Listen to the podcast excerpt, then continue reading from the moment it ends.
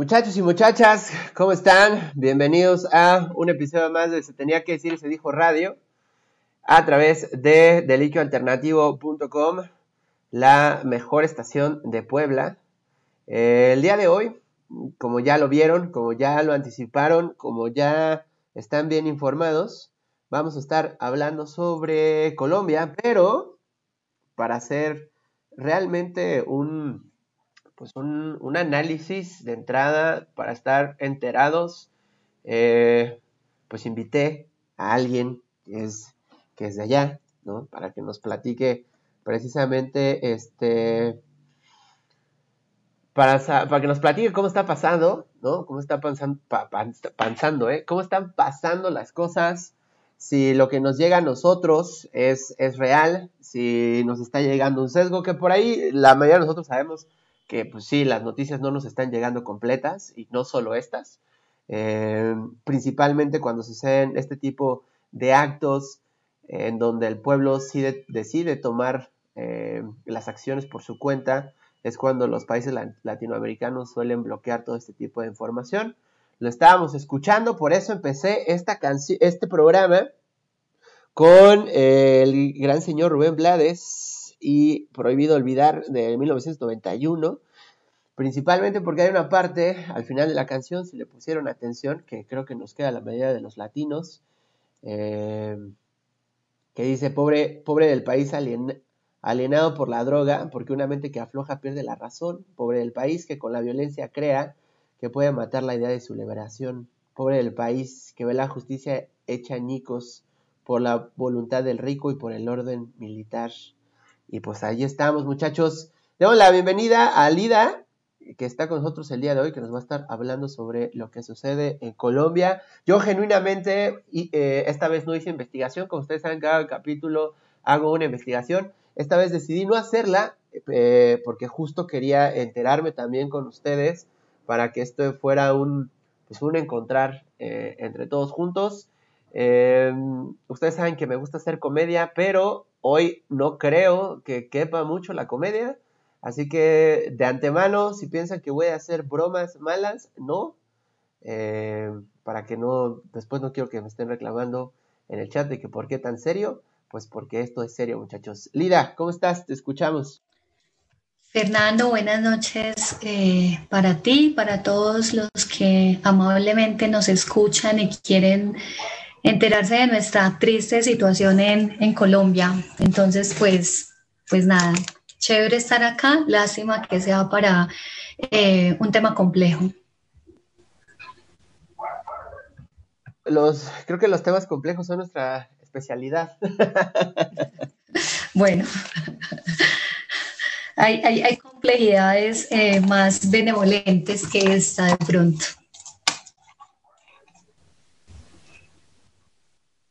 Em, como, estaba diciendo al principio del, programa, que em, realmente, y digo, y antes de que entráramos al aire, justo también te estaba platicando que pues yo busqué no, eh, pues no informarme tanto para que fuera como esta este, exploración. Sin embargo, sí me gustaría ir como un poco en orden cronológico del asunto.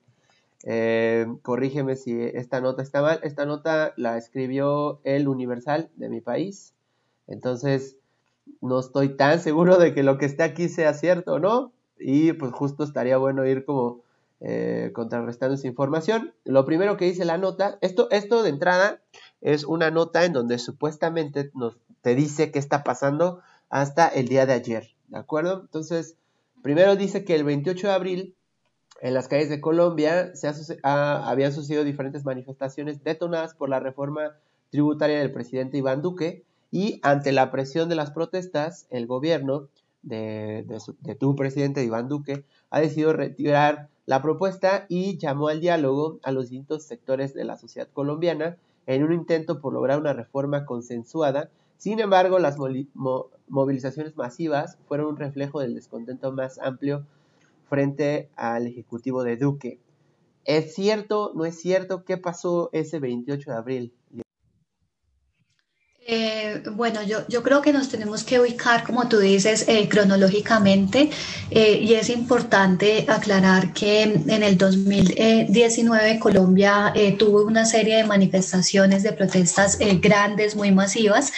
Eh, por inconformidades con respecto a las políticas económicas, eh, sociales, medioambientales, eh, por incumplimientos con los acuerdos de paz, porque se estaban matando líderes sociales.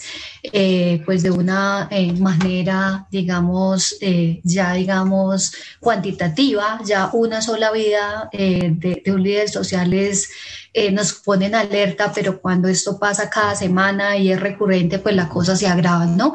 En el 2019 entonces empiezan una serie de, de, manifestaciones muy masivas, eh, con mucha fuerza, que se eh, vieron frenadas precisamente porque entró la pandemia, ¿no?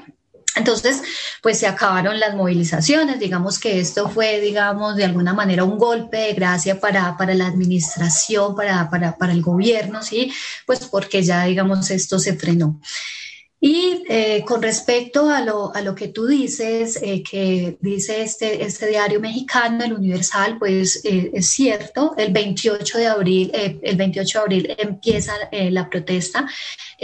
yo diría que es una continuación de las que empezaron en el 2018, pero acá el foco entonces es que sectores sindicalistas llaman a la, a la protesta hacen un llamado a protestar eh, precisamente por lo que tú dices, por la reforma eh, tributaria, una reforma eh, tributaria que tenía como foco precisamente castigar o grabar más a la, a la clase media y a la clase baja de, de, tal forma, ah, y así escúchenlo bien, como de, de ponerle impuesto IVA al 19% a em, bienes como el azúcar, el café, es decir, bienes de primera necesidad que lo consumen eh, las personas eh, de, de, de, ingresos eh, pues, pues bajos, ¿no? Entonces era una reforma que castigaba a estos sectores y por el lado de las empresas, más bien que las empresas se quedaban quietas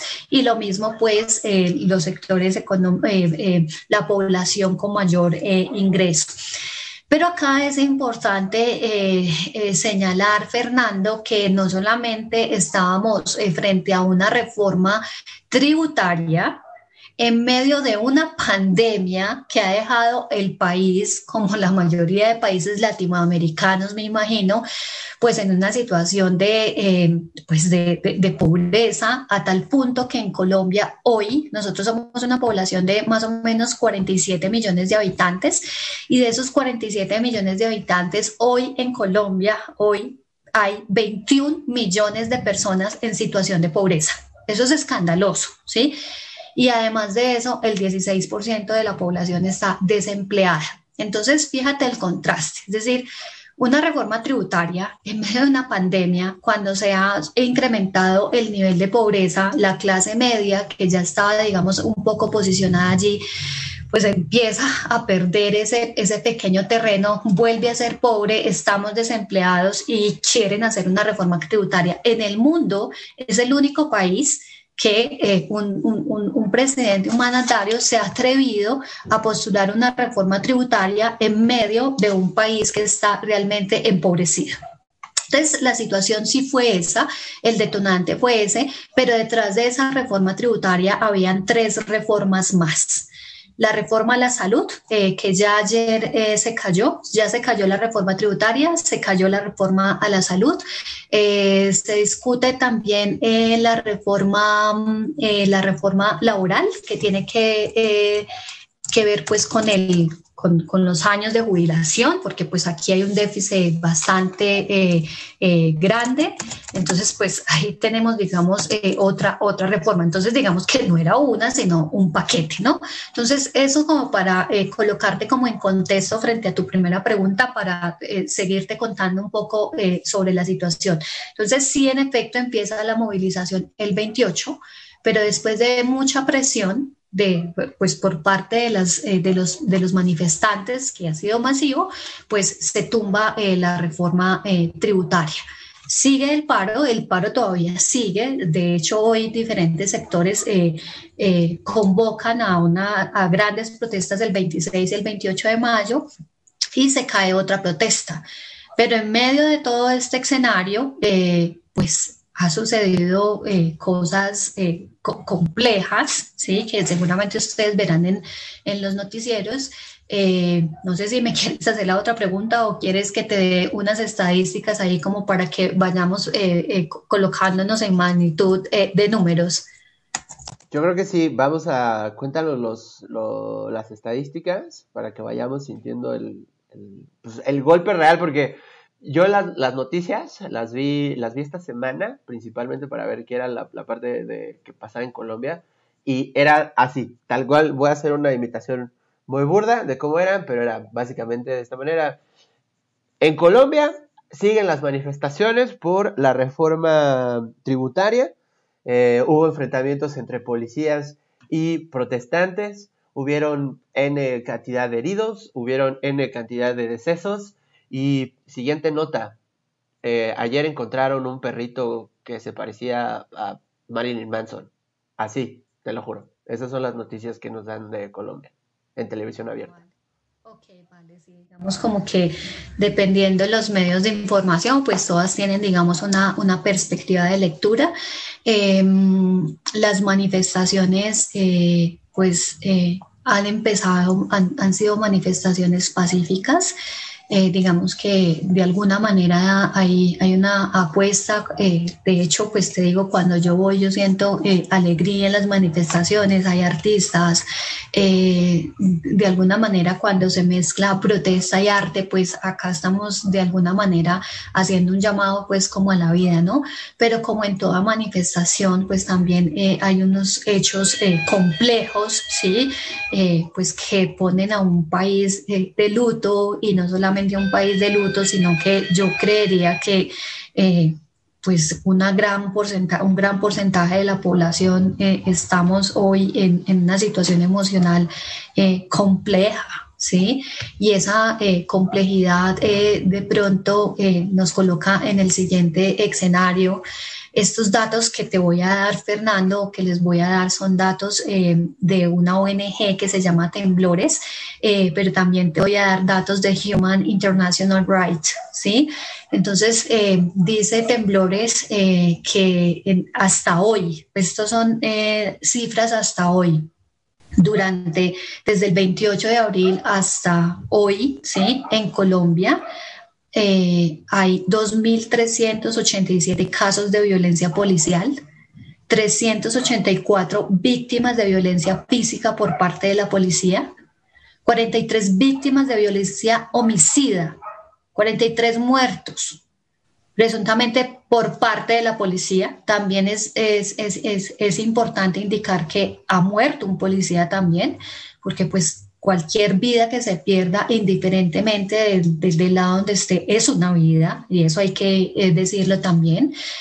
Hay 1.139 detenciones arbitrarias en contra de los manifestantes, 472 intervenciones violentas por parte de la fuerza pública, 33 víctimas de agresión en sus ojos, 146 casos de disparo de arma de juego por parte de la policía, 18 víctimas de violencia sexual por parte de la fuerza pública. Es decir, puta, es decir, eh, las cifras solamente dan para que uno eh, simplemente empiece como en, un, en, un, traumatismo, ¿sí? Yo, eh, por mi, por mi parte, es decir, hay en serio, es decir, tuvimos una situación hace 15 eh, días de un estudiante de una ciudad eh, pequeña eh, de Colombia que estaba un líder, ¿sí? un líder de, su universidad.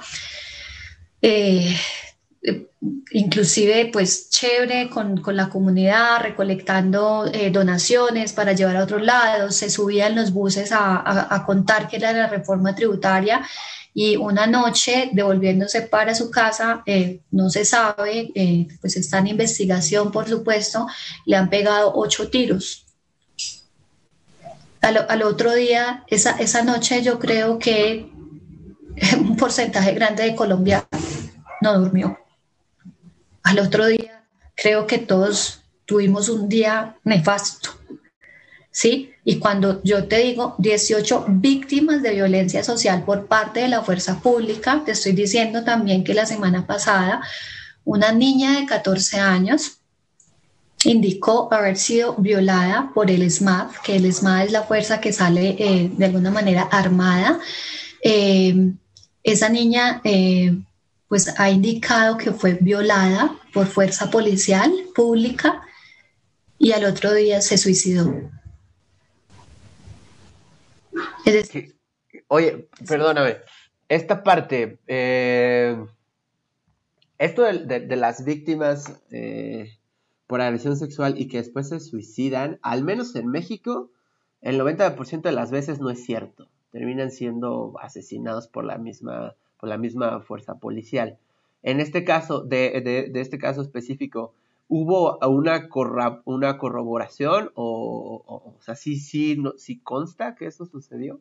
Eh, sí, es decir, eh, consta, digamos, como que es, es, una pregunta muy, eh, muy compleja, Fernando, ¿sí? Pues porque yo no soy un ente verificador, ¿sí? Eh, Estas son eh, cifras eh, que te estoy eh, dando y bueno, y la noticia pues de, los padres, digamos, han sido entrevistados por diferentes medios. en efecto, pues lo que dicen los padres es que la chica, la niña, porque pues estamos hablando de una persona de, de 14 años, ¿cierto? pues que se, ha suicidado. Entonces, en, ese escenario, digamos que lo que sabemos es, es eso, ¿no? Eh, pero que pues aquí hay un, matiz, es decir, con todas esas cifras, yo creo que no eh, hay nadie en este momento que nos pueda estar escuchando que no roce eh, un pequeño estremecimiento, ¿no? De, otro lado, te voy a dar, les voy a dar las cifras de Human Rights International. Em, estas eh, cifras no están em, eh, actualizadas a hoy, hasta, hasta hace un par de días. Eh, detenidos 1023, desaparecidos. Estas son les insisto porque la fuente siempre es muy importante. Human Rights International dice que hay desaparecidos 980 personas. En la dictadura chilena desaparecieron 1200. Pero ¿cuánto duró la dictadura chilena? ¿Sí? Es decir, esto es una, una desproporción. Es decir, este, esto es, se sale como de, de, de, lo que uno pueda pensar, ¿cierto? En, en cifras, eh, pues sobre la gravedad eh, de la situación eh, de violencia, ¿no? De por sí ya llevamos 60 años de violencia con, con guerrilla y otros grupos armados y pues este escenario pues eh, que está hoy en la ciudad porque las, las, guerrillas estaban en lo rural, esto que les estoy diciendo está pasando en las ciudades, no está pasando en el campo, ¿no? Mira, siguiendo con, con lo con lo que estoy encontrando una parte que quería leerte antes de que te preguntara, ya la encontré, antes de que te preguntara, te quería decir esto porque te da, bueno, yo al menos tengo esa sensación con esta nota del diario, eh, del periódico, eh, porque evidentemente culpa, o así yo hago la lectura, culpa a las personas por salir a protestar. Te voy a decir por qué. siguiendo con, con la nota, dice, Iván Duque propone una subida de impuestos para cubrir el hueco fiscal de la pandemia en Colombia. Para hacer frente a la crisis económica derivada de la pandemia, el gobierno colombiano propuso la tercera reforma tributaria desde que Duque asumió la presidencia en 2018 y la primera en un país latinoamericano desde que el coronavirus trastocó las, las agendas políticas y económicas de la región. La, o sea, de entrada el nombre me parece el nombre más ridículo del mundo. Eh, la llamada Ley de Solidaridad Sostenible aumentaba la canasta básica de bienes agravados con el IVA del 39% al 43%, de acuerdo con el Ministerio de Hacienda. También aumentaba de manera escalonada la base de contribuyentes que deben pagar, la renta, incluyendo a las personas que ganasen desde 2.5 millones de pesos colombianos, que son unos 700 dólares al mes, según esto. Y aquí viene lo que te decía de que culpan a la gente. La reforma tributaria reactiva las movilizaciones en Colombia en el pico de la pandemia. El 28 de abril, en plena tercera hora de la pandemia, las protestas sociales contra la reforma tributaria estallaron en Colombia. El llamado paro nacional que había puesto en contra, contra las cuerdas al gobierno a finales de 2019 se reactivó con marchas masivas, bloqueos, enfrentamientos esporádicos con la policía y algunos que otros disturbios. Eh, si bien la cifra se mantuvo en salto blanco, em, también existió un aumento en la ola de contagios. Eh, y ya lo demás no, tiene nada que ver, pero básicamente es como eh, salieron a protestar, el coronavirus subió, gracias por nada, ¿no? Eso es lo que quería leerte antes de que te preguntara. ¿Qué opinas? Yo lo sentí así, no sé, igual, igual yo estoy haciendo una mala lectura. Eh, eh, pues sí, digamos como que, eh, total, la, la, reforma tributaria, pues como te estaba diciendo ahorita, la, la propuesta es, es, una propuesta pues de, de, de grabar a las personas que están sobreviviendo, ¿no? Eh, pues obviamente eh, claramente estaba inclinada eh, hacia allá. Y esto definitivamente es una torpeza, es decir, tú no puedes grabar, obviamente que tenemos un hueco fiscal, por supuesto que sí, pero también hay que decir que en medio de la pandemia los gastos del Estado se, también estuvieron dirigidos a comprar tanquetas de guerra, ¿sí? Eh, a comprar eh, aviones de guerra, es decir, unos gastos que en pandemia no se deberían hacer. Eh, y que finalmente, pese, digamos, como a los escándalos, escándalos y, y, y, y presiones, pues lo que manifiesta el, el, el, el, Estado es que finalmente eso ya estaba eh, comprado, entonces que ya estaba ejecutado, ¿no? Entonces, eh, por un lado, el gasto, el, Estado fue muy austero, eh, ha sido austero en, en la pandemia para tratar de salvar, por ejemplo, a microempresas, pero también, digamos, como que el aporte al grueso de la población en Colombia, pues que que saca, si estamos hablando de que hay 6 millones de personas que en el día solamente se comen una comida. Y encima de eso le pones una tributaria que es absolutamente eh, desventajosa, ¿sí? Digamos que no está en discusión que se tenga que hacer una reforma tributaria. Yo creo que los analistas económicos en, en general, digamos que Obvio, hay que hacer una reforma tributaria, pero lo que hay que mirar es hacia dónde, ¿no? ¿A quién voy a grabar? ¿Sí? No se puede seguir grabando a los pobres eh, mientras que eh, pues, sectores eh, que pueden tener la capacidad y que tienen la capacidad pues siguen simplemente acumulando en sus arcas utilidades, ganancias y demás, ¿no?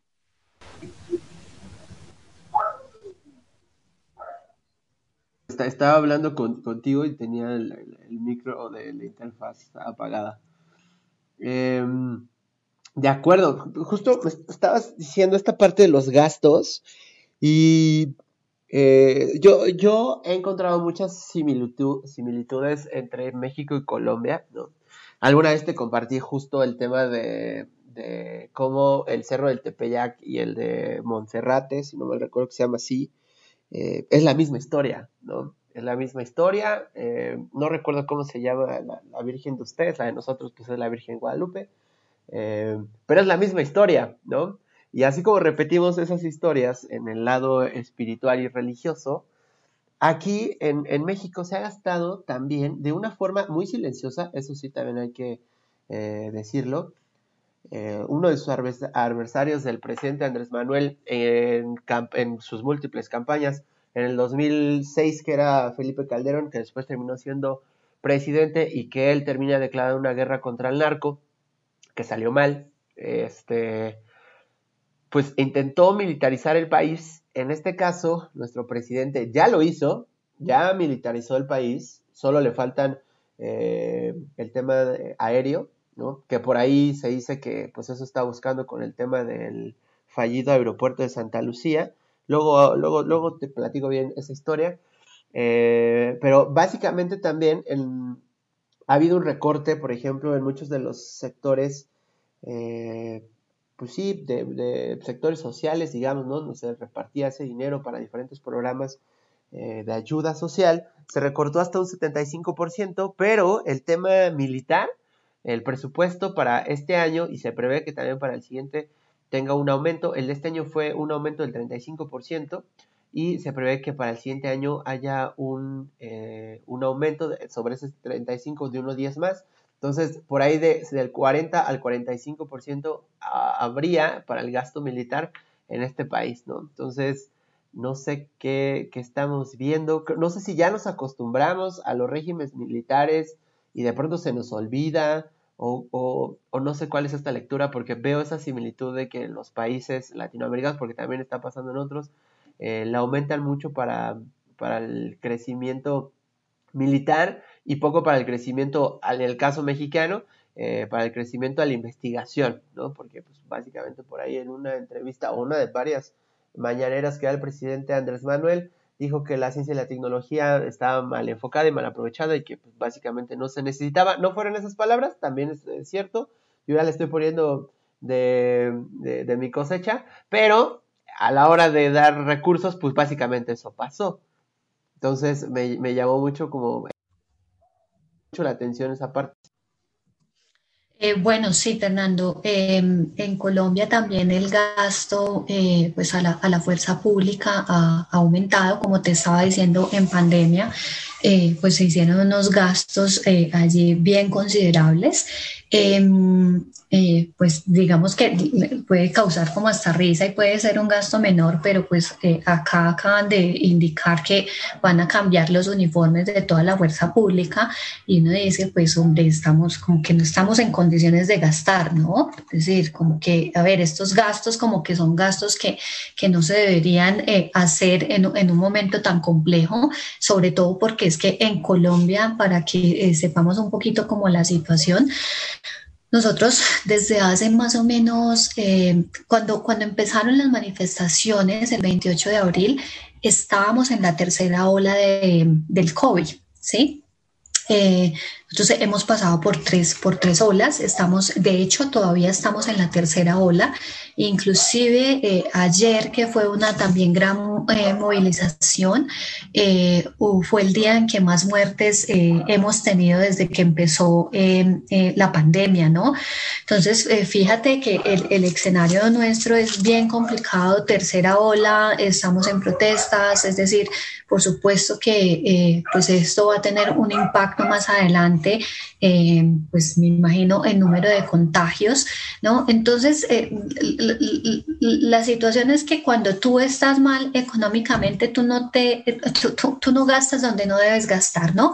pero un poco también como para, eh, para ampliarte el, el, panorama de la situación de Colombia, es que eh, inicialmente, eh, como te estaba diciendo hace rato, la, la, protesta era una protesta por la reforma tributaria, pero eh, pues venían cuatro, cuatro, tres reformas adicionales eh, pero además de eso, como al pueblo pan y circo, Colombia se había comprometido en hacer la Copa América y un poco para, que entiendan el, ejemplo gráfico de, de, del pan y circo, el domingo de, de la semana, de esta semana, hubo un partido en, en una ciudad acá en Colombia, Barranquilla, se jugaba un partido internacional de la Copa Libertadores.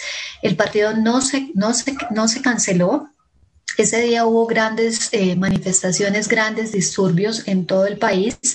El, el, el, el partido se juega, por supuesto, a, estadio cerrado, pues eh, porque pues COVID todavía no, no, nos permite estar en eventos masivos, pero la situación eh, ha sido que el, director técnico del River Plate ha dicho no habían condiciones para jugar. Mientras jugábamos, afuera sonaban disparos y nos llegaban los gases lacrimógenos todo el tiempo. Con esta situación eh, eh, coyuntural que, se vive en el país, inclusive el Estado estaba eh, firme diciendo que teníamos garantías para que se jugara la Copa América en Colombia. Es decir, eso es, decir, eso a nadie le cabe, eh, pero a nadie le cabe en la cabeza, pero ustedes ya saben que países que han pasado por situaciones eh, similares en medio de protestas eh, fuertes se han hecho hasta mundiales de fútbol, ¿no? Y pues no, no voy a recordar la historia porque usted la tiene mejor que yo. y es la presión de los mismos hinchas eh, de fútbol colombiano, que creo que ustedes saben que las, las barras de los diferentes equipos tienen grandes y serias rivalidades, pues por primera vez se unen para pedir y para protestar para que no se haga la, la Copa América en Colombia porque no tenemos condiciones. Y hoy finalmente, no, estoy como muy actualizada porque he estado eh, eh, bien ocupado y creo que se ha caído, no vamos a ser los anfitriones de la Copa América. Entonces, es decir, al pueblo pan y circo, acá no pasa nada, vengan y juguemos, es mandarle un mensaje al mundo que no es cierto, ¿no? Hoy inclusive aseguradoras eh, eh, de riesgos no, nos bajaron la calificación en inversión, pues precisamente por eso que está eh, sucediendo.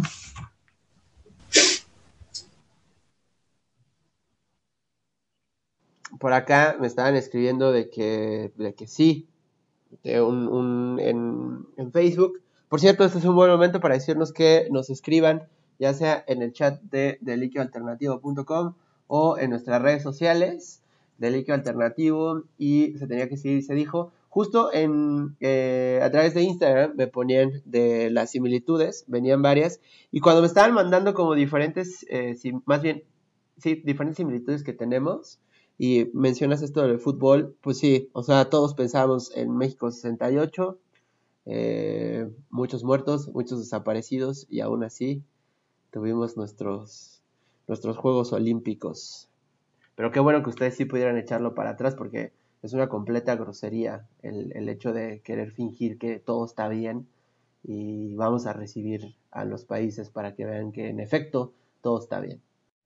Sí, sí, es decir, es, eso creo que eh, ha sido una... Eh, también digamos como uno de, los logros de estas eh, manifestaciones y eso eh, también le da a uno como eh, ciertos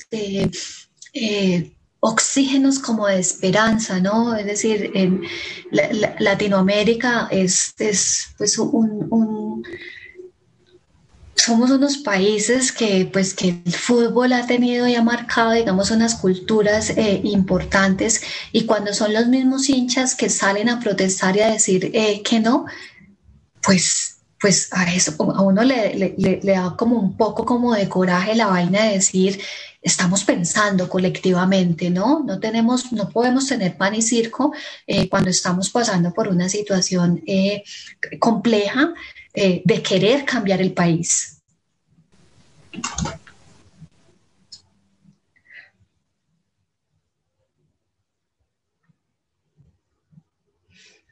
Compas, esto no es de qué tanto nos parecemos a, Colombia, sino que empecemos a pensar justo eh, esta situación. Cómo parece ser que estamos en un loop constante en donde se repiten muchos de los sucesos sociales pero, porque ya también me pusieron por aquí que, es una expresión de pela la maldita naranja, porque nos hemos atorado en, el inicio.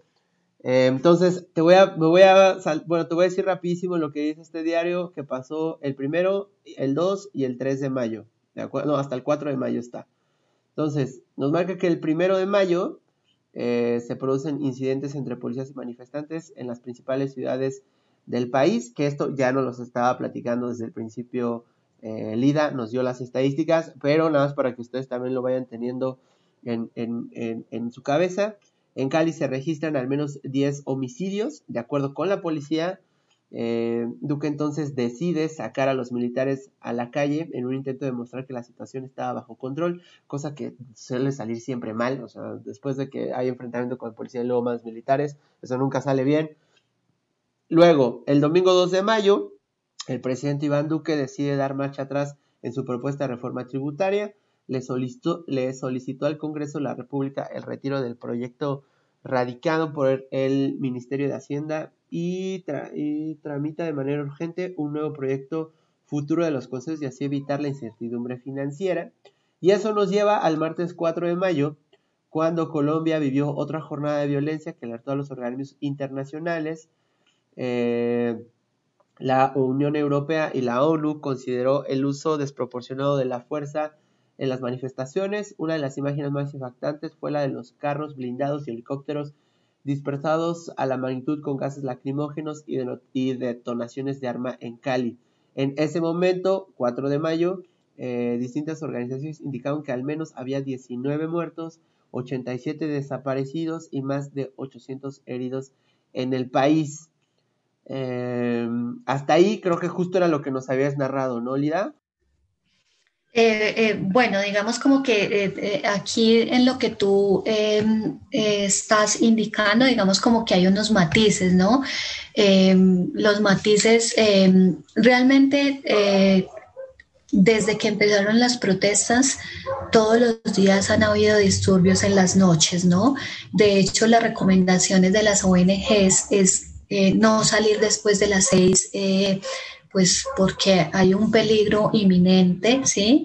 Eh, por supuesto que se desplegaron, se desplegó el ejército a, ciudades. Cali ha sido el epicentro más fuerte de la, de la protesta donde hay, hay, hay barrios muy, muy pobres, dos en específico, Siloé y Puerto Resistencia, donde a mí hasta es decir, cuando la gente dice se metieron con la generación que no tiene nada que perder, fue puta, discúlpame la palabra, pero es que esa es una frase muy puta de dura. Se metieron con la generación que no tiene nada que perder.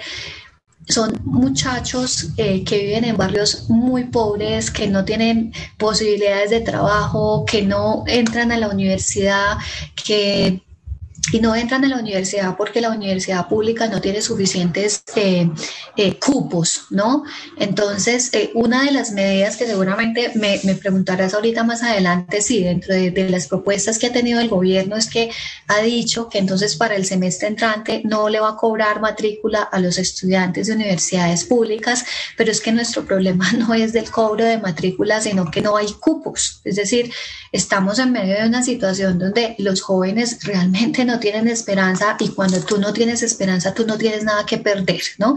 Entonces, eh, eh, en Puerto Resistencia, que ha sido, digamos, uno de los focos donde más violencia ha habido, son jóvenes eh, que, pues, que se están defendiendo con, las uñas y por supuesto que ha habido desplazamiento de, de ejército, no solamente allá, sino en otras ciudades, pero cuando llego el domingo que tú narras, el 4 de mayo, llega la minga, la minga es la, minga indígena, ¿cierto? Llega a, Cali eh, y sí hubo eh, hechos de violencia de personas civiles en carros disparando.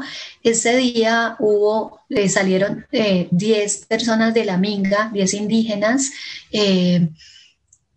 pues estuvieron golpeados, estuvieron heridos, pero no hubo ningún herido eh, de lo hacia, ¿sí? Hacia pues las personas que estaban disparando, pero todos los días, ¿sí? Todos los días, cuando tú te levantas en la mañana, anoche fue un día nefasto, nefasto, ¿sí? En por lo menos seis, siete ciudades de, Colombia, ¿sí? Todos los días tú te levantas desde que empezó el paro, eh, pues con unas imágenes eh, que, que no tienen es decir, esto es que, es que el, el, el, lenguaje se queda corto, ¿no? Como, como decía Hegel en la fenomenología del espíritu, aunque me fuera permitido hablar en el lenguaje de los ángeles, aún así me sería imposible comunicarme, ¿no? Eh, eh, esto, esta vaina es, es atroz. Cuando eh, en, en, Colombia los jóvenes han formado algo que se llama la primera línea. Entonces, eh, esto es una idea copiada de Chile, ¿no? También allí hubo jóvenes de primera línea que son los que están protegiendo a los manifestantes y ellos van con un escudo, ¿sí? Y pues con su cosita de, de gas precaria pero entonces en la, ya hoy tenemos cuatro líneas para que, para que tengas un poco como claridad de cómo los jóvenes eh, pues eh, se están organizando y, y, ellos que están realmente resistiendo eh, de una manera increíble, pues realmente son los que han tumbado la reforma tributaria, la reforma de la salud, pues por su coraje. De estos jóvenes, pues hay 42 muchachos que han sido asesinados y hoy se ha formado, perdón, esta semana se ha formado la primera línea de las mamás. Mamás que están saliendo con estos jóvenes, con unos escudos que se hacen eh, con lata, ¿sí?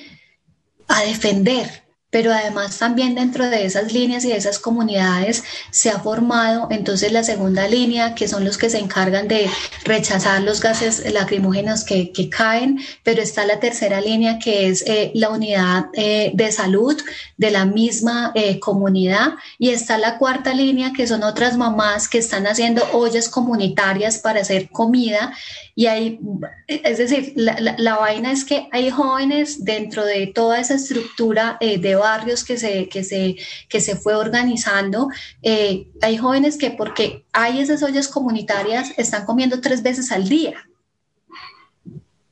Sí, es decir, creo que ni siquiera este programa alcanza para contarte con, con, con, más detalle, digamos, como situaciones como estas, ¿no? Que, que, es importante que eso de pronto no llega con mucha fluidez eh, a, los periódicos, ¿no? No, y que, y que de hecho, pues e, eso es lo que al final termina motivando. Digo, ahorita que, mencionabas esta parte de jóvenes que o sea, hasta la protesta volvieron a comer tres comidas al día, te dice la, la, realidad del asunto y lo dura que está la situación para justo para toda eh, esta línea de jóvenes que, que, están resistiendo, porque esa es la palabra, ¿no? Están resistiendo los embates de un gobierno eh, que pues, pues, no ve lo evidente o no quiere ver lo evidente o está respondiendo, como otros gobiernos, a intereses de particulares. Sí, sí, evidentemente, y, esto, eh, aquí hay muchas complicaciones, em, eh, Fernando, eh, porque la protesta se ha atomizado, ¿sí? Entonces, bien, habían cuatro reformas, todavía quedan en pie dos, ¿sí? Pero resulta es que en cada región, casi que en cada ciudad, las demandas son diferentes, ¿sí? Entonces, cuando, tú cuando esto está atomizado, ¿cierto?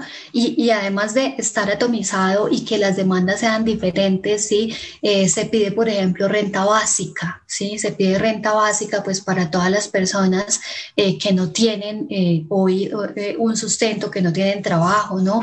Otros piden ampliación de cupos en la universidad pública. Otros están pidiendo, eh, pues, eh, con, este gobierno los, los, el, proceso de paz que nosotros habíamos logrado con otra, eh, con, la, con la anterior presidencia, pues no se está cumpliendo, ¿no? Entonces, cada que tú vas a una región, vas a encontrar unas demandas diferentes, ¿no? Y hay, unos, hay unas cabezas que obviamente son los líderes de los sindicatos, pero entre los jóvenes no hay cabezas ellos mismos dicen, a mí nadie me representa, ¿no? Y cuando a ti nadie te representa, ¿cómo dialogas, ¿no? Entonces se han instaurado también eh, unas mesas eh, regionales de diálogo que han sido complejas. Siempre la mejor vía eh, va a ser el diálogo, pero si en la tarde pues, puedes decir dialogas y en la noche te, te, te mandan las tanquetas, pues esto del diálogo queda como en cuestión también, ¿no? Y una cosa es, obviamente, vuelvo y lo insisto, la violencia de cualquier parte es absolutamente condenable, no debería existir, pero no podemos equiparar eh, la violencia de una bala con la de una piedra. Jamás. Sí, no hay ni punto, ni... Eh, sí, no hay comparación. ¿No? hay comparación. En este momento lo que también hay que, hay que evidenciar es que hay bloqueos, ¿sí? hay bloqueos y, pues, se, dice la las tesis son, pues los bloqueos no son de los muchachos, ¿sí? Los bloqueos son de otra, en río revuelto, ¿no? Pesca todo el mundo, ¿no? Entonces hay unos bloqueos, eh, hoy hay llamados de las empresas, eh, empieza a haber desabastecimiento, alguno puede ser especulación, porque pues todos sabemos que también hay estrategias especulativas, esto pasa en, en todas partes, ¿no? hay comunicados ya de empresas que dicen hay desabastecimiento, por favor, eh, eh, se puede manifestar, se puede la protesta, pero por favor no bloqueemos porque entonces no están llegando eh, pues, pues las materias primas para producir y en verdad pues los, los alimentos han subido, ¿no? Entonces el, el, el paro y las manifestaciones tiene acá en Colombia en este momento muchísimos matices porque las demandas son de todo orden, de todo orden. ¿Sí? De diferentes orden. Son macros, son pequeñas, pero en, en, en, general es que eh, también, eh, pues, hemos sido también una sociedad muy pasiva y en, y en algún momento, digamos, como que toda esta eh, injusticia social, porque esto, pues cuando tú tienes el 47% de la población en situación de pobreza, es porque estamos en una situación de injusticia abismal, ¿cierto? Eh, entonces esto eh, pues implica que se atomice, ¿cierto? la protesta y la manifestación, ¿no? Entonces, poco te, hago como esa radiografía como para que eh, eh, para que te, se hagan una idea de que, eh, bueno, entonces porque la gente dice, no, pero pues si ya quitaron la reforma tributaria, esta gente, ¿por qué sigue protestando? ¿Sí? Pues resulta que es que el problema es más agudo y más profundo, es estructural, ¿sí? Justo ahorita que hablabas de, de, de que es estructural, eh, ¿Nos puedes platicar cómo, de qué iba tanto la reforma de salud como la reforma laboral en este paquete que les querían meter a la mala? Bueno, la reforma, eh, la reforma tributaria, bueno, ya eh, tú hiciste un, resumen, eh, bueno, sobre un gravamen a la canasta básica, ¿cierto? que afectaba precisamente, pues, la clase, la clase media, la clase, digamos, la clase trabajadora, la clase que no, no tiene tanto ingreso, ¿cierto? Tanto así también que iban a grabar los servicios públicos con un 19%, pero además como para que esto, es, yo no sé si con esto reírme, llorar o pero eh, una situación eh, eh, particular era que también dentro de esa reforma tributaria estaba contemplado grabar al muerto. Discúlpeme que lo diga así, pero es que me da esta risa, ¿cierto? Grabar es muerto, es que además si te morías, el entierro te valía 19% más. Eh, eh, es decir, es, decir, eso, es, bueno, y, le preguntan al, al, presidente en alguna eh, entrevista, ¿cierto? Pues que, que, esto, pues, ¿cómo así que, que, vamos a, a, a, grabar pues también al, al, difunto, ¿cierto? Y de una manera que esto no lo podría hacer ningún líder en, bajo ninguna circunstancia en el mundo, dice que él ni siquiera sabía que, que se iba a grabar pues el, entierro, ¿sí? Es decir, eso sale como de toda, de toda magnitud. Es decir, si tú estás presentando una reforma eh, tributaria y ni siquiera sabes lo que se está grabando, pues ok, es decir, eh, parece que algo eh, está como, como bien mal, ¿no? Em, con la reforma a la salud, pues si la reforma tributaria era mala, la reforma a la salud era peor, es decir, nos colocaban en una situación ya de por sí la salud, eh, me imagino, como en muchos países del mundo, pues la salud, eh, en, el mundo somos ciudadanos de primera y de segunda mano, ¿no? Los ciudadanos de primera mano son los que tienen eh, salud, que, que, pagan un poco más para que te atiendan de manera... rápida los especialistas, qué sé yo, un neurólogo, un, un un cardiólogo, lo que sea, no. Y los de segunda mano son los que eh, van al sistema de salud con un médico general y cuando él quiera, ¿cierto? Eh, eh, pues simplemente lo, lo lleva donde un especialista y si no quiere, pues no lo lleva, no lo pasa, porque él considera que, pues que no, ¿no? Entonces, acá ha habido unas reformas a la salud muy complejas, muy complejas. Acá eh, eh, casi que cuando tú vas al médico general, el médico general difícilmente te manda de donde un especialista porque eso tiene pues unos sobrecostos para, para, para la salud, ¿cierto? para, para el Estado también, ¿cierto? Entonces, en ese sentido, la nueva reforma laboral eh, perdón, la nueva reforma eh, de salud casi que implicaba que si tú no tenías plata para eh, un tratamiento largo, para una enfermedad fuerte, un cáncer, qué sé yo, algo digamos como más complejo, pues simplemente casi que tenías que tener detrás un respaldo en activos para, para que pues, te pudieran atender. Es decir, una, una cosa que consagrada en la Constitución la dignidad humana, eso de, dignidad humana no tenía nada, la, la, salud se colocaba más eh, al servicio como ha venido eh, sucediendo en los últimos años porque nosotros nos, nos copiamos la reforma eh, de la salud, ¿sí? Eh, precisamente de los chilenos, que no ha sido la mejor, eh, el mejor modelo del mundo, ¿no? Pues ya era privada porque pues te colocan en un primero o un segundo estado dependiendo de, pero además de eso, con esta eh, nueva, pues finalmente lo, que, lo que implicaba era que si no tenías unos activos para respaldar la deuda, pues prácticamente pues te morías, digamos que así gráficamente, rápidamente, ¿no? y con respecto a la, a la reforma laboral, pues eh, acá en, Colombia eh, las, los hombres se pensionan a los 62 años, las mujeres a los 57. Eh, pues tenemos un sistema de pensión que está, digamos, complejo, digamos que cada día se dice más que no, no, hay soporte, pero también esto ha, ha, implicado que es que acá tenemos unas pensiones simplemente altísimas que están en los puestos burocráticos, ¿no?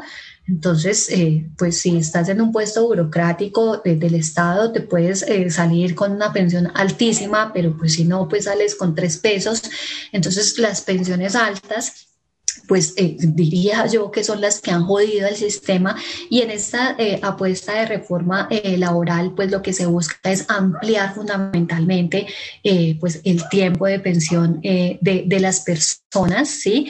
Pero inclusive colocarle eh, más eh, impuesto dependiendo pues el monto eh, de, con el que salga la persona jubilada. Ya acá en, en, Colombia la persona que sale jubilada le siguen descontando el 12% para salud, que esa ha sido también una de las, pues de, las inconformidades, porque el 12 y no mejor el 4, ¿cierto? Que era pues, finalmente lo que yo pagaba como empleado, ¿no? Entonces, eh, fíjate que eh, estas reformas pues eh, tienen pues unas, unas cuestiones pues que simplemente uno dice hay cosas que se necesitan porque pues tampoco podemos ser como tan tan ciegos, sí, necesitamos una reforma tributaria, por supuesto que sí, ¿no? Eh, una reforma a la salud, pues la necesitamos, pero para que mejore la condición de vida de las personas y la atención, no para que la joda, ¿sí?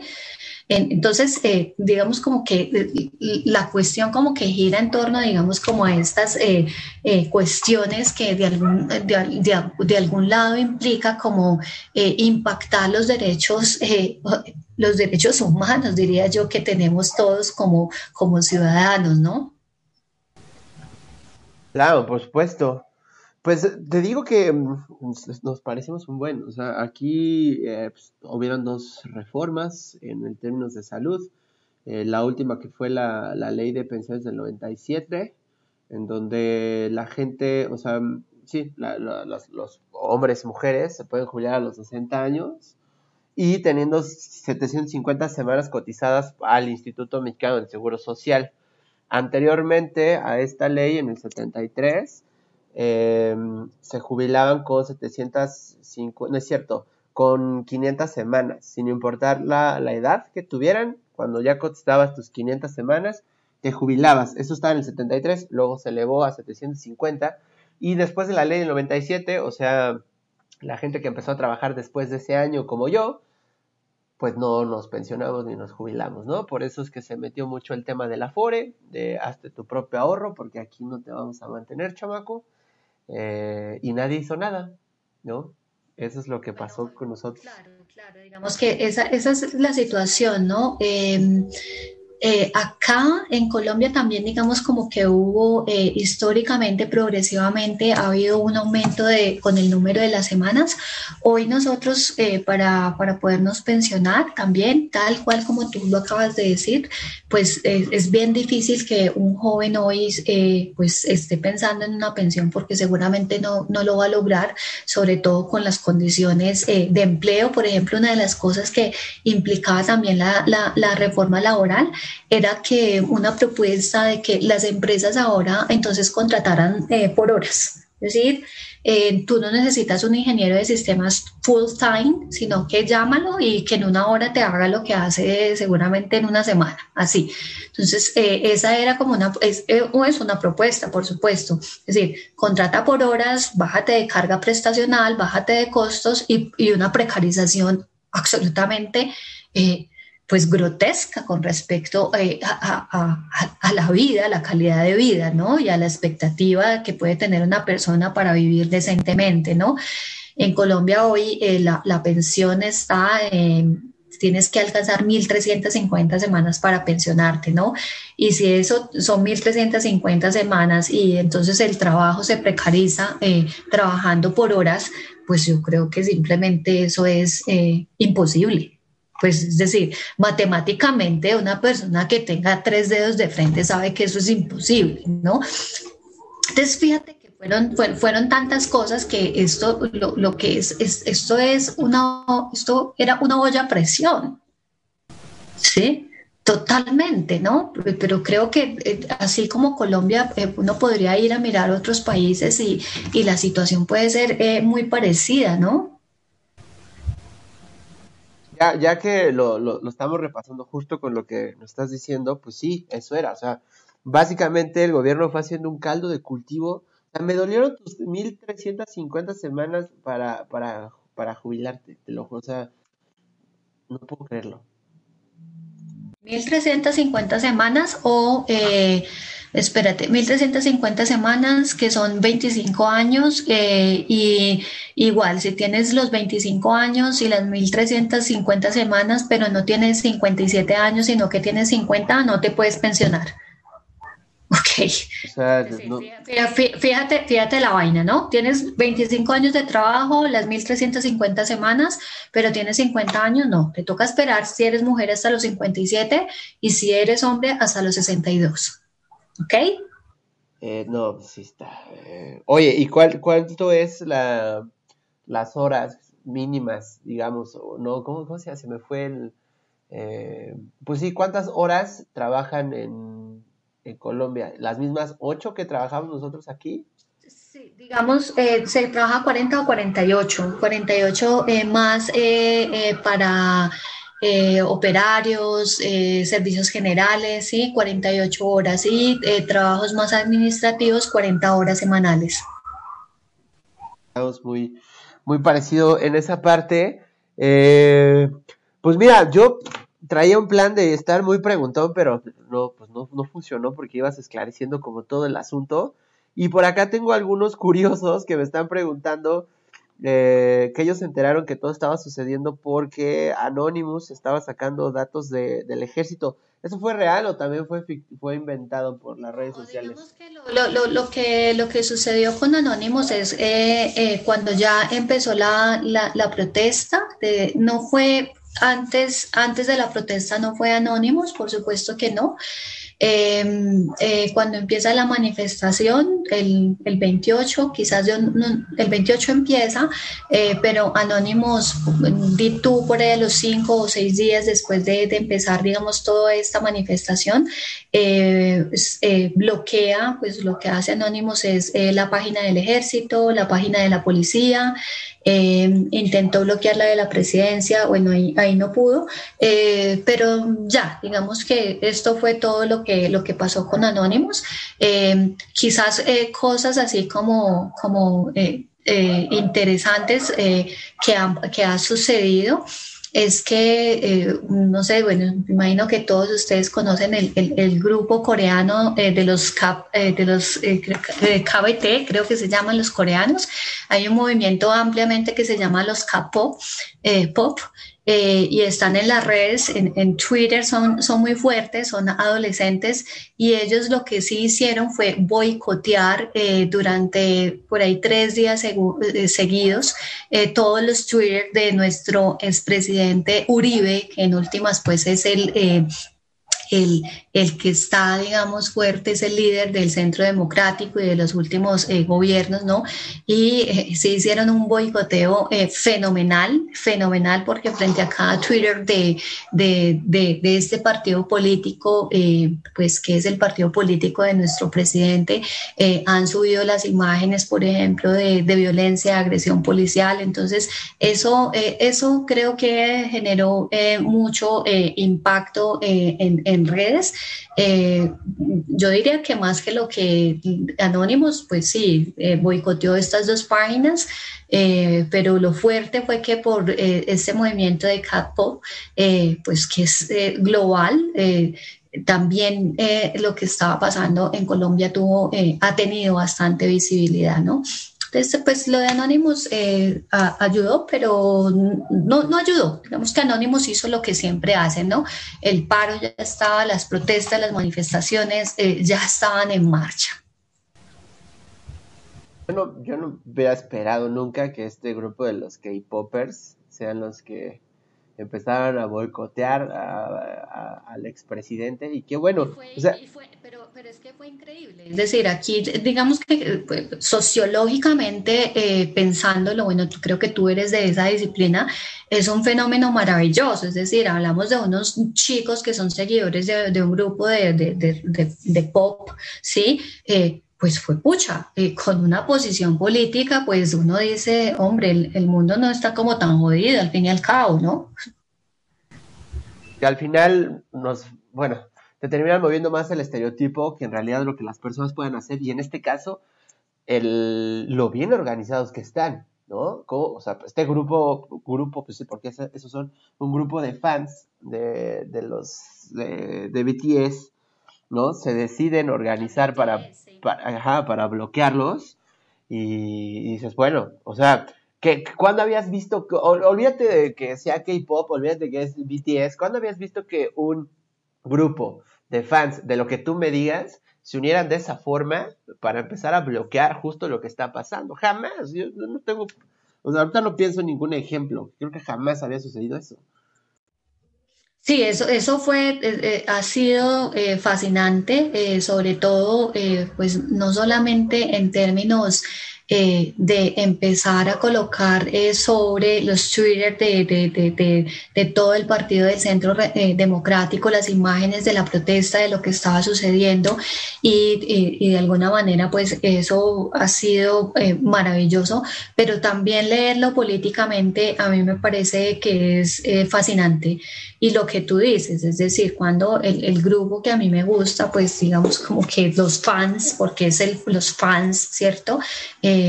Pues eh, eh, tuviesen una posición política. Esto me parece que es pues absolutamente fascinante leerlo, verlo. Y, yo creo que acá llamamos a ese grupo, nos tocó aprendernos las canciones, Savage Slow será. Savage Love.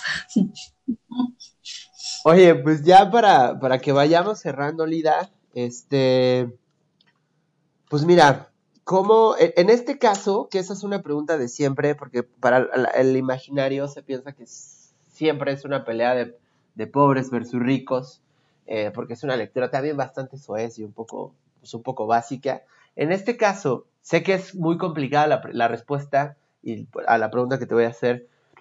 Son los grupos que ya, ya bien lo ibas apuntando, son los grupos, eh, es la clase trabajadora, son los indígenas, son es, eh, los estamentos del, campesinado, eh, es la clase media la que está ahí también metida, eh, y los dueños de los medios y los modos de producción, es decir, los verdaderos ricos, están muy tranquilos, se están uniendo, quiénes son los que están empujando todas estas eh, movilizaciones, igual, a grosso modo, cuál es la lectura o si existe ya esta unión eh, de estratos sociales para, para la protesta. Eh, pues mira, sí, la, la, pregunta que tú me haces, siempre me haces preguntas tipo doctorado, ¿no? Em, pues es que en la protesta hay de todo, eh, eh, Fernando, ¿no? Como tú haces un buen resumen, ¿no? Hay estudiantes eh, indígenas, los indígenas pues que viven en sus resguardos protegiendo, protegiéndonos del cambio climático, vienen a las ciudades y se suman, pero también están campesinos, ¿sí? pero también están pues es decir, cuando tú sales a la calle a, acompañar a las protestas, pues tú ves que eh, yo he visto familias, es decir, eso yo nunca lo había visto como fenómeno, es decir, tú antes en Colombia podías ir a fútbol con, en, la, en familia, ¿sí? papá, mamá, hijos, en, su, si quieres, eh, visión tradicional, ¿no? Eh, pero hoy tú ves, yo he visto, y te lo digo claramente, yo he visto en las manifestaciones familias, ¿sí? Mamá, papá o, hombre, mujer, lo que sea, cualquier tipo de familia como, como en, su, en su configuración, eh, pero van con sus hijos de 10, de 5 años, los niños con carteles, ¿sí? Eh, soy chiquita pero quiero un, mejor futuro, ¿sí? Eh, en fin, ¿sí? Entonces, tú me dices, ¿quiénes, están ¿quiénes salen a protestar? Pues sí, sale la gente que está cansada, ¿cierto? Está, que, está cansada del sistema económico, que está cansada del sistema político, y allí tú encuentras eh, unas categorías eh, amplias, ¿cierto? Inclusive pequeños empresarios también, ¿sí? Inclusive gente que tiene microempresas y que eh, la situación no está conforme como, como se ha direccionado el país, ¿no? Eh, yo no sé, eh, eh, es decir, no creo que sean también como tú lo acabas de decir, me parece que no, no es, no, creo que sea una pelea de ricos contra pobres, creo que más bien es una búsqueda de, de que tengamos un país más justo, donde haya y existen oportunidades para todos, ¿no? Por supuesto que el sector empresarial en, en, estos días me, me, quedó un poco, quedé un poco sorprendida porque la ANDI, que es la Asociación Nacional de, Industriales, ha dicho, pues es que lo que le iban a cobrar a la gente en la reforma tributaria lo podemos soportar nosotros, los empresarios, ¿sí? Pero digamos que es solamente una gremiación, ¿no? Por supuesto que las empresas, eh, algunas empresas, pues ya han manifestado sobre todo donde están los núcleos de los problemas eh, fuertes, álgidos, eh, los bloqueos en las noches, pues choques y enfrentamientos fuertes eh, pues ya están diciendo, oiga, pues sí, estamos de acuerdo con la protesta, pero pues nos estamos como quebrando, ¿no? pues yo no sé si una empresa grande, una multinacional, una empresa grande se quiebra en 10 días de protesta, pero en todo caso puede que no se quiebre, pero sí eh, reciente, ¿no? Entonces empiezan a hacer como llamados eh, a la opinión pública, ¿sí? Eh, pues para que se lleguen a acuerdos, se, se hagan diálogos, ¿no? Entonces yo no diría quiénes son, hay muchos, es decir, están los profesores también de colegios, de colegios públicos, por supuesto. Eh, están los indígenas, los campesinos, las amas de casa, los desempleados, los chicos que dicen que no tienen nada que perder, que son eh, muchísimos, por supuesto clase media que ha perdido su trabajo y que eh, está en una situación de vulnerabilidad hoy, ¿sí? pero creo que es, es, es, es una lucha por la justicia social, porque haya una apuesta, pues seguramente en, términos eh, filosóficos retributiva, distributiva, ¿sí? Que todo no quede concentrado en las mismas, en las mismas manos y pues nada, pues todos sabemos que eh, pues el capitalismo desde hace ya unos cuantos años pues ha colocado en crisis, ¿cierto? Eh, la misma eh, posibilidad de tener un equilibrio y una vida más digna, ¿no? Entonces, estas explosiones que se están dando, pues creo que también obedecen a profundas eh, reflexiones, bien sean eh, intuitivas, eh, pero pues un inconformismo frente a un sistema que parece que en, teoría buscaba unas cosas chéveres, pero que en la realidad ha demostrado de que son más los defectos, ¿no? Entonces yo diría que es más una lucha por tener pues, por tener un lugar digno en el mundo. Creo que, que esa es en, suma, ¿no? Se, se, pelea por eso. Yo no creo que se pelee por otra cosa, no se pelea porque te tenga envidia porque tengas un carro y yo no lo tengo, ¿no? Eh, se, se, pelea por, pues puta, por ser alguien, por ser una persona en la sociedad que me dé oportunidades, ¿no?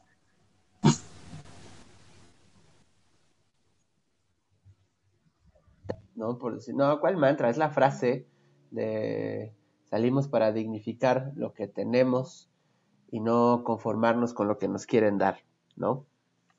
Sí, tal vez, sí, sí, totalmente, totalmente, exactamente. No sé de qué manera, entonces, eh, pues gente como yo, que estamos en México, que también tenemos muchos problemas, pero que queremos ayudar, ¿cómo, cómo sería o de qué forma podemos ayudarlos desde la distancia? Bueno, eh, desde la distancia ayer mismo eh, hubo muchísimas eh, manifestaciones en diferentes países del mundo, pues mandando buena energía para que, para que seamos seguramente una mejor sociedad. Yo creo que las manifestaciones de, de solidaridad, de buena energía siempre llegan. Eh, hay cuentas inclusive de, de, ONGs rodando pues para que les donen plata, que eso pues es ya otras, otras cosas que ustedes pueden mirar en internet para las ollas comunitarias, para los jóvenes, pero pues sobre todo es como haciendo, yo creo que la mejor forma siempre de ayudar es eh, yendo como fuentes de información eh, veraces, eh, fiables, no dejándose engañar en, un mundo lleno de fake news, eh, comprendiendo que yo no creo que la gente salga porque quiera, pues porque quiera que lo atropellen, porque quiera que lo maten, ¿no? La gente sale porque pues porque hay injusticia, ¿no? Entonces, eh, leer, las, leer los conflictos desde esa posibilidad creo que nos puede hacer mejores personas y, tener un mundo, un mundo mejor, ¿no? Entonces, la invitación es a leer eh, con objetividad eh, y mirar si eh, estructuralmente tenemos los mismos vicios, los mismos problemas y, pensar, ¿no? Cómo, cómo, cómo se debe empezar a, a hablar, a dialogar antes de llegar a situaciones de violencia eh, donde las cifras que yo les mostré pues son cifras escalofriantes, ¿no? Entonces, creo que la buena energía, la buena información, eh, creo que eso ayuda muchísimo en cualquier eh, momento cuando se presentan problemas y conflictos, ¿no? Estamos buscando, muchachos, justo estas organizaciones de las que nos habla Lida para estárselas compartiendo a través de las de nuestros perfiles de la estación como de la del programa. Y pues nos despedimos amigos. Ya nos tenemos que ir. Eh, muchas gracias Lida por estar acá y pues platicarnos de, primera mano no eh, qué es lo que está pasando en tu país cómo es que se están organizando cómo está el verdadero asunto y sobre todo eh, pues que la gente pueda tener pues al menos un poco más claro el asunto, que no se dejen llevar por el hecho de que, como tú lo decías hace un momento, de que simplemente era la reforma tributaria y que si ya la echaron para atrás porque sí siguen manifestando, pues porque esto eh, fue una bola de nieve al fin y al cabo, eh, fue un caldo de cultivo de muchas injusticias que pues no hay que parar, no hay que conformarse porque ya se consiguió una cosa, sino si se va a jugar, nos las vamos a jugar por todas. Bueno, Fernando, muchas gracias a ti por este espacio. Creo que son espacios eh, súper vitales. Eh, eh, esta es mi lectura, por supuesto. hay muchas lecturas dependiendo de cómo nos pongamos los ojos y veamos el mundo, ¿no?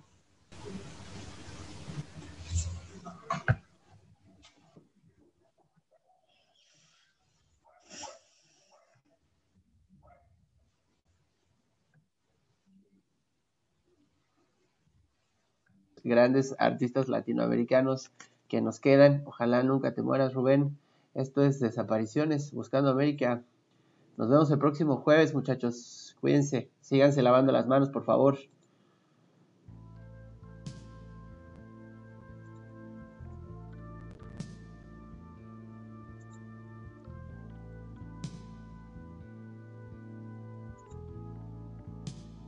Listo, Lida, ya te, ya te quité la interfaz.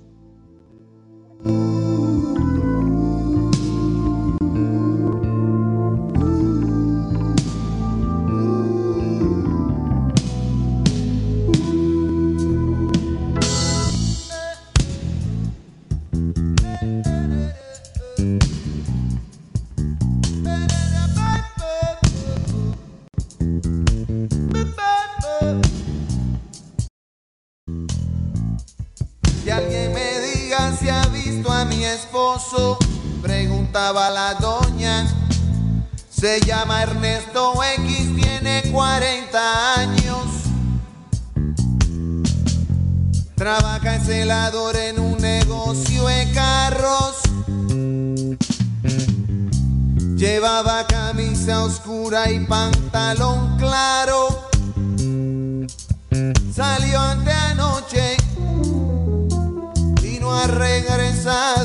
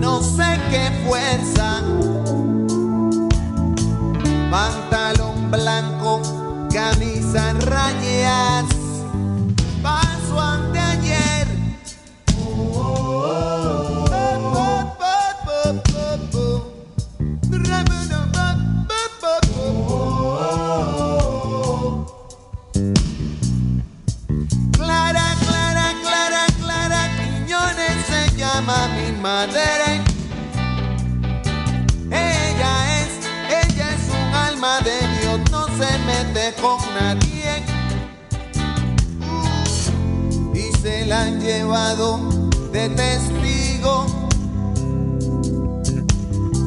por un asunto que es nada más conmigo. Y fui a entregarme hoy por la tarde y ahora di que no saben quién se la llevó